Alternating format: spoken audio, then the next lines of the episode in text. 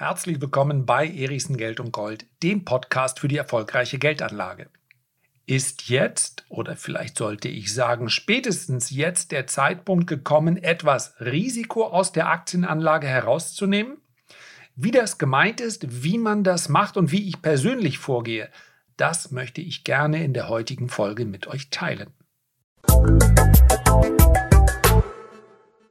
Es gibt zahlreiche Studien, die sehr schön nachvollziehbar belegen, dass die Entwicklung eines Aktienindex eines beliebigen Landes wenig zu tun hat mit der Entwicklung des Bruttoinlandsproduktes dieses Landes. Man könnte ja meinen, wenn sich die Wirtschaft eines Landes und das Bruttoinlandsprodukt ist ja ein Indikator dafür, gut entwickelt, dann sollten sich auch die Aktien dieses Landes gut entwickeln.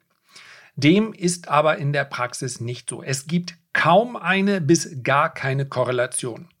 Dafür wiederum gibt es mehrere Gründe. Zum einen sind die großen Unternehmen heute fast durchweg international äh, tätig, zumindest mal, wenn wir über die westlichen Unternehmen sprechen. Das heißt also, die Konjunktur eines einzelnen Landes macht nur noch einen geringeren Anteil der Geschäfte aus, beziehungsweise beeinflusst die Geschäfte der großen international tätigen Konzerne nur noch teilweise dann sind selbstverständlich, und das ist ebenfalls ein sehr, sehr wichtiger Punkt, nicht alle Unternehmen einer Volkswirtschaft an der Börse gelistet.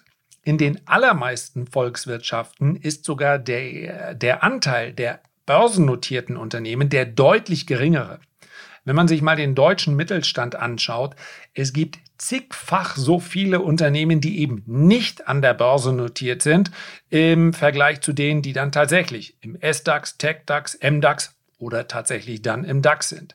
Dann haben wir auf Unternehmensebene eine nicht zu unterschätzende Hebelwirkung durch den Einsatz von Fremdkapital. Wir haben selbstverständlich mit der Aktie grundsätzlich mal eine riskante Anlage. Ja, wir lassen jetzt mal außen vor, dass Sachwerte langfristig selbstverständlich den Geldwerten deutlich überlegen sind, aber Schwankung und Volatilität bedeutet Risiko.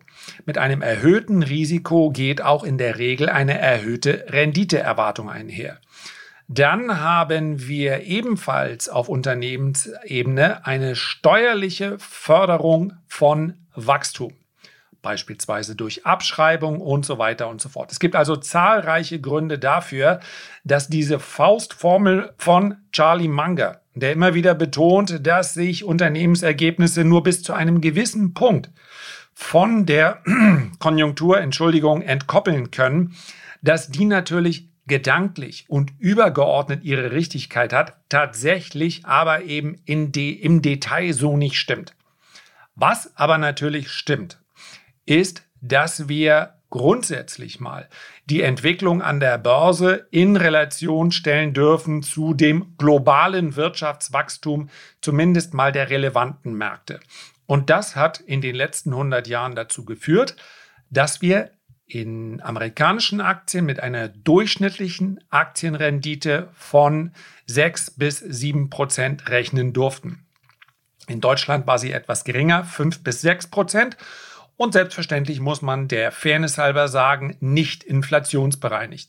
Um dann das tatsächliche Wachstum seines Vermögens nach Kaufkraftverlust zu bemessen, müsste man dann auf die jeweiligen Jahre dann auch nochmal den Kaufkraftverlust durch Inflation abziehen. Das würde derzeit bedeuten, dass wir in den USA über einen realen Zuwachs, wie gesagt, Durchschnitt über mehrere Dekaden von rund 5% sprechen, in Europa etwa 1% weniger. Warum ich also heute die Folge aufnehme und die Frage stellen möchte, ob jetzt der Zeitpunkt gekommen ist oder sogar jetzt spätestens der Zeitpunkt gekommen ist, denn tatsächlich haben wir in einigen Branchen ja bereits sehr deutliche Korrekturen gesehen, um das Risiko etwas zu reduzieren, ist der ganz einfache Gedanke. Wenn 6 bis 7 Prozent das Ergebnis ist, was ich von einer Aktienanlage erwarten darf, dann wurde ich in den letzten Jahren sehr, sehr positiv überrascht. Das heißt also, die durchschnittliche Rendite in den letzten Jahren war viel, viel höher. Und wenn wir von einem Durchschnitt sprechen, dann müssen wir davon ausgehen, dass irgendwann, ich möchte also keinen Crash ansagen, aber dass irgendwann in den nächsten Jahren auch mal Zeiten auf uns zukommen, in der die Rendite unterhalb von 7% liegt. Ansonsten komme ich nicht auf diesen Durchschnittswert. Ich kann mich natürlich einfach hinstellen und sagen, nee, das macht mir schlechte Laune. Das lasse ich einfach bleiben. Ich sage einfach, die Statistik wird dann in 20 Jahren anders aussehen und wir werden dann durchschnittlich 10 oder 12 oder 14 Prozent sehen. Das kann ich machen. Schließlich und endlich bastel ich mir meine Statistik so, wie es mir passt. Wenn ich aber davon ausgehe, dass wir um diesen Mittelwert herum schwanken, dann muss ich damit rechnen, dass der Gesamtmarkt mir geringe Renditen gibt. Wie sind die Indizien dafür? Der Gesamtmarkt in den USA, dabei spreche ich vom SP 500, den Nasdaq würde ich, kann man selbstverständlich auch anschauen, aber das Ergebnis ist etwas verheerender. Deswegen bleiben wir mal beim marktbreiten S&P 500 und schauen uns hier insbesondere die großen Unternehmen an. Dann dürfen wir feststellen, dass die Überbewertung, Achtung, bitte festhalten und jetzt nicht gleich auf den Verkaufsknopf drücken, bei 50 bis 60 Prozent liegt. Wie ist der Begriff Überbewertung gemeint? Wir nehmen also eine Apple-Aktie, von mir aus auch eine Facebook oder eine Google und schauen, wie war diese Aktie angesichts ihrer Kennzahlen vor fünf, vor sieben, vor zehn Jahren bewertet. Dann dürfen wir feststellen, für das gleiche Wachstum wurde diesen Unternehmen vor fünf, ja, im Prinzip ist die Grenze liegt so im Jahr 2009. Da hat die neue Ära der Geldpolitik, der expansiven Geldpolitik angefangen. Der gleichen Aktie wurde, wurden andere Multiples zugestanden als heute. Heute sagt man, dieses Unternehmen ist uns 50 bzw. 60 Prozent mehr wert als noch vor fünf Jahren. Wie gesagt, nicht Kursgewinn. Es geht hier nicht um Kursgewinne, die waren noch höher. Es geht nur darum, was erlaubt man diesem Unternehmen für ein Kursumsatzverhältnis, ein EV-EBITDA, ein äh, KGV, ein, äh, was für eine freie Rendite auf den Cashflow, Entschuldigung, Rendite auf den freien Cashflow. Und all diese Kennzahlen liegen heute um 50 bis 60 Prozent höher. Das spricht also dafür, dass wir es mal zumindest nicht mit einem günstigen Markt zu tun haben und das könnte auch dafür sprechen, dass man für die nächsten Jahre eine niedrigere Renditeerwartung haben sollte.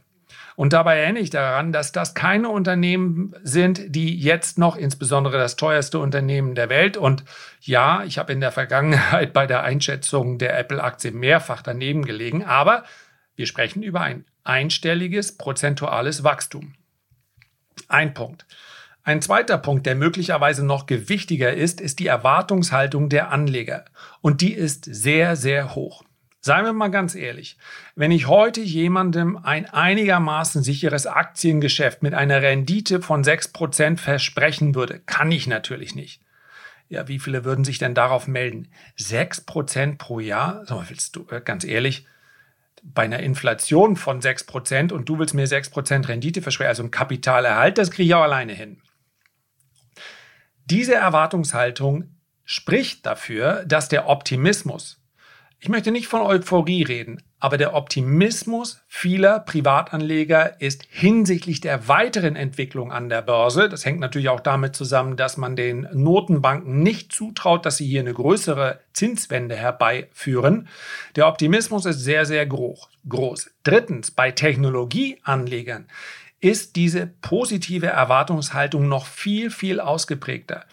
Es gibt einige Studien, die belegen, dass selbst die starken Kursverluste in den letzten Wochen, insbesondere bei den vermeintlich zukünftigen Highflyern, und wenn ich sage vermeintlich, dann nur deshalb, weil wir es natürlich noch nicht genau wissen, kann durchaus sein, dass da viele dabei sind, die wirklich in Zukunft eine Palantir oder eine PayPal, zahlreiche Fintech-Unternehmen, also praktisch alle aus die, außer den großen Top 10 haben ja in den letzten Monaten erheblich auf den Deckel bekommen haben zwischen 30 und 60 Prozent verloren. Es gibt heute 70 bis 80 Prozent von Unternehmen aus dem Nasdaq 100, die mehr als 20 Prozent von ihren Höchstkursen entfernt sind. Und dennoch handelt der Index nahe seines Allzeithochs. Wie kommt das? Weil die Fangaktien überdurchschnittlich gewichtet sind und überdurchschnittlich profitiert haben. Man kann ziemlich leicht belegen, dass diese Konzentration auf die Top 5, sagen wir mal Top 10 bis 12 Aktien, diese Konzentration hat dafür gesorgt, dass der Index bisher eben nicht nachgegeben hat, sondern dass sich der Nasdaq auf erhöhtem Niveau hält. Das ist positiv für den Moment. Wenn man aber dann den ersten Punkt mit ins Kalkül zieht und sagt, naja, die sind immerhin 50, 60 Prozent teurer als noch vor wenigen Jahren, dann ergibt sich daraus natürlich auch ein gewisses Gefahrenpotenzial. Die Technologieanleger sitzen also, zumindest diejenigen, die in den äh, letzten 12, 18 Monaten eingestiegen sind, also ziemlich nahe am Hoch oder leicht darunter, sitzen also auf Verlusten von 30, 40, 50, 60 Prozent. Sie realisieren diese Verluste aber nicht, das belegen die Studien, sondern sie haben entweder gehalten oder sogar noch zugekauft. Aufgrund der Überzeugung, dass dies auch weiterhin, also der Wachstumsmarkt, der Growth-Markt, derjenige sein wird, der die Rendite bringt. Das kann so sein. Es ging aber ja hier auch nur um die Frage, ob es gewisse Anzeichen dafür gibt, dass es vielleicht auch mal an der Börse eine Phase, dass wir eine Phase durchleben, in der es eben ganz anders kommt, in der es diesmal eben nicht richtig war, The Dip zu kaufen, also die Korrektur zu kaufen, weil anschließend geht es weiter aufwärts. Und bevor ich jetzt gleich zu meinem persönlichen Fazit komme, ich muss das so im Raum stehen lassen. Das heißt also, ich kann auch vor mir selbst dieses Szenario derzeit durchaus erläutern und erklären, also so vorzugehen, wie es viele Technologieanleger machen. Denn die alles entscheidende Frage, und die ist meines Erachtens noch nicht beantwortet, weil es wahnsinnig schwer ist zu sagen, wie sich die Welt als Ganzes in den nächsten drei bis neun Monaten entwickelt. Die alles überschattende Frage ist, wie wird sich die Inflation und damit auch die Geldpolitik der Notenbanken in den nächsten Wochen und Monaten entwickeln. Derzeit ist die Überzeugung, die ist in dem Markt und in den aktuellen Kursen drin, dass die Inflation wieder zurückkommt und zwar relativ stark. Wenn wir uns die einjährigen Inflationsswaps anschauen in den USA, müssen wir jetzt nicht an dieser Stelle weiter erläutern dann haben wir dort eine Rendite von knapp über 3%. Und das bei einer aktuellen Inflation von rund 7% in den USA. Das heißt also, die Erwartungshaltung ist, die Inflation wird zurückkommen auf 3%. Das wiederum würde keine allzu feste Geldpolitik nach sich ziehen. Ja, weil es geht natürlich der, man darf nicht vergessen, dass der Gedanke, die Fed muss immer weiter aufs Gaspedal drücken. Die Fed hat sehr, sehr deutlich gespürt, dass zusätzliche Maßnahmen nur noch zu geringen Veränderungen geführt haben. Das heißt, die Fed versucht händeringend, sich in irgendeiner Art und Weise in eine Position zu manövrieren, in der ihre Aktionen dann tatsächlich auch noch etwas bewirken. Denn sollte der Gesamtmarkt, ja, das ist wieder die Anlegerpsyche, in einen Zustand übergehen, wo man sagt, es ist egal, was die Fed macht, sie kann uns nicht retten, dann sind die Kurse nicht 10 oder 15 Prozent tiefer, dann halbiert sich der Markt. Das hätte Crash-Potenzial auf Sicht von einigen Wochen. Das wäre kein schwarzer Schwan, aber es wäre ein, ein, ein grauer Schwarm. Also man würde viele kleine Vögel sehen und würde sagen, das, die Allmacht der Fed, die darf nicht aus den Köpfen der Anleger raus. Die Überzeugung, dass die Fed handlungsfähig ist, ist sehr wichtig. Nicht nur aus Sicht der Fed, sondern aus Sicht äh, vieler Marktteilnehmer. Also von daher wird diese Inflationsfrage eine große Rolle spielen. Sollte die Inflation, damit man mal versteht, wie gering die oder wie marginal hier die Unterschiede sind, sollte die Inflation bzw. die Inflationserwartung von rund 3% auf 4 oder 4,5 Prozent steigen, dann sprechen wir über zwei bis drei Zinsschritte mehr, als dies der Aktienmarkt derzeit eingepreist hat. Ob also zwei oder drei Zinsschritte, wie momentan erwartet werden, oder fünf oder sechs Zinsschritte, macht einen erheblichen Unterschied und macht insbesondere für Technologieaktien, für Wachstumsaktien den alles entscheidenden Unterschied. Die gibt es dann nicht 10% billiger, die gibt es dann nochmal 50 oder 60% billiger. Ich kann mich heute hier hinsetzen und ich kann sagen, sollten wir in den nächsten 18 Monaten fünf oder sechs Zinsschritte geben, dann gibt es den ARK Invest ETF für die Hälfte. Period. Mein persönliches Fazit, wie mache ich's? Ich reagiere nicht auf die aktuelle Marktphase, sondern mein langfristiges Portfolio, ja, viele Leser der Renditespezialisten kennen es als das Zukunftsdepot, ist immer schon ausgewogen, diversifiziert und eben nicht zu technologielastig gewesen. Technologie ist eine tolle Branche, aber wer sich im Jahr 2000 oder auch in den Jahren danach umgesehen hat, der wird feststellen, es ist nicht so einfach, die Gewinner von morgen zu kennen. Es ist eine Spekulation, wer morgen der Gewinner sein wird. Und wenn ich mir eine Amazon heute kaufe, und die habe ich noch im Depot, dann ist das natürlich interessant. Aber die meisten Technologieanleger wollen natürlich nicht in Amazon investieren und äh, von dem weiteren Aufschwung profitieren, sondern sie haben Werte aus der zweiten und dritten Reihe, die mal wie Amazon sich dann vervielfachen sollen. In einem langfristigen Portfolio ist zu viel Technologie Rendite schädlich. Es braucht hier auch defensive Value und insbesondere Dividendenwerte. Denn wenn wir am Anfang besprochen haben, warum der Aktienmarkt schneller wachsen kann als das Bruttoinlandsprodukt, dann spielen Dividenden dabei eine ganz große Rolle. Dieses ausgewogene Portfolio ist wichtig. Das passe ich nicht an, denn es war immer schon eher etwas defensiver. Technologie ja, aber in Maßen. Es braucht eben auch Value und Dividende. Zweitens, bei sehr volatilen Werten, insbesondere bei den risikoreichen Titeln, realisiere ich persönlich nach starken Aufwärtsbewegungen gerne Teilgewinne. Ich bin also bereit, auf einen Teil des ganz großen Jackpots zu verzichten, weil ich weiß, dass es in Korrekturphasen hier eben nicht ein bisschen abwärts geht, sondern dass diese Korrekturphasen sehr heftig sein können und teilweise sogar Jahre andauern. Dafür gibt es im Übrigen genügend Beispiele. Im letzten Jahr eine Goosehead Insurance, den auch hier, ja, die Leser kennen sie. Hier habe ich sie, glaube ich, noch nicht erwähnt, ist, wie soll man es beschreiben, ein, eine Fintech-Versicherung. Ein sehr interessantes Geschäftsmodell, sehr schlank, kann sehr margenstark werden in Zukunft. Die Aktie ist überragend gut gelaufen zwischendurch. Der letzte Teilverkauf hat stattgefunden bei 122 Euro. Schlicht und einfach deshalb, weil es sehr, sehr schnell, sehr steil aufwärts ging. Ich meine, ja, ich habe die Liste jetzt gerade nicht vor mir, da müsste ich hin und her klicken. Rund 70 Prozent Gewinn waren das.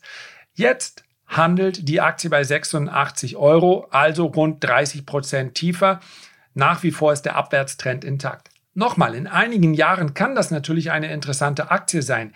Ich möchte aber nicht das Portfolio voll von Werten, insbesondere nicht langfristig, die irgendwann mal steigen und die vor allen Dingen auch problemlos aufgrund der heutigen Bewertung sich auch nochmal halbieren können. Teilgewinne sind meines Erachtens eine, ein gutes Mittel, um hier eine gewisse Sicherheit reinzubekommen. Ein anderer, sehr viel prominenterer Wert wahrscheinlich ist Twitter. Ja, ich habe schon vor anderthalb Jahren gedacht, meine Güte, für ihre Kundenbasis ist dieses Unternehmen eigentlich viel zu billig. Das Einzige, was Twitter eigentlich nicht kann, ist Geld verdienen. Jack Dorsey ist zurückgetreten, auch das war absehbar, konzentriert sich jetzt auf Square. Dann ist allerdings der Technikchef ist dann ausgerechnet der neue CEO gewesen. Ich meine, dass das die Börse nicht äh, gutheißen würde, das war irgendwo auch absehbar. Vielleicht ist das so ein bisschen das Problem, wenn der Gründer eh schon Milliardär ist. Ja, was scherzt mich, wenn der, der, der Hund da draußen bellt? Ich weiß es nicht.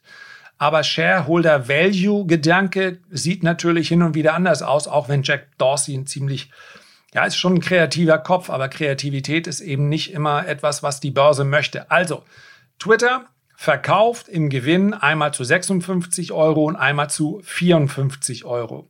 Und jetzt handelt Twitter bei 34 Euro, 40 Prozent tiefer. Das heißt also, dieser Übernahmegedanke, der immer mal mitgeschwungen ist, wenn jetzt ein Übernahmeangebot käme, dann läge das wahrscheinlich irgendwo, wenn wir uns die letzten anschauen. Und nochmal, das ist kein Vielleicht bleibt Twitter auch noch jahrelang noch allein, weil sich das keiner antut. Es ist natürlich auch sehr viel Geld, was man da in die Hand nehmen muss, um, den, um das umzubauen. Vielleicht auch nicht. Ich will Twitter gar nicht schlecht machen als Investment, aber am Ende entscheidet die Realität und die ist total abwärtsgerichtet. Also, wenn jetzt ein Übernahmeangebot käme, ja, dann wahrscheinlich irgendwo zu 50 bis 60 Euro. Also in etwa dort, wo ich sowieso schon vor einigen Monaten verkauft habe. Es ist kein Allheilmittel, Teilgewinne zu realisieren, aber mir mit meiner zarten, zerbrechlichen Persönlichkeit hilft es, dass ich sagen kann, okay, die zweite Hälfte ist dann gewissermaßen, ich kann ja dann einen großzügigen Stop verwenden, so etwas wie ein Freilos. So muss man nicht arbeiten, aber das ist etwas, was ich euch gerne mal an die Hand geben wollte. Und ich gebe dann abschließend zu bedenken, ein Portfolio voll von hoffnungsvollen Zukunftswerten in einer Marktphase, in der man seine Renditeerwartung für den Gesamtmarkt nicht zu hoch schrauben sollte ist vielleicht nicht die beste Strategie. Es ist zumindest mal eine riskante Strategie. Die ist in den Jahren zuvor häufig aufgegangen, aber genau deshalb, weil die Zuversicht, dass es einfach so weitergehen wird, weil diese Zuversicht so groß ist, genau deshalb vielleicht mal drüber nachdenken. Herzlichen Dank für deine Aufmerksamkeit. Wenn du dir ganz kurz die Zeit nehmen würdest, ein Feedback oder einen Kommentar zu hinterlassen, dann hinterlässt du mich mit einem Lächeln. Ansonsten freue ich mich, wenn wir uns beim nächsten Mal gesund und munter wiederhören. Bis dahin alles Gute, liebe Grüße, dein Lars.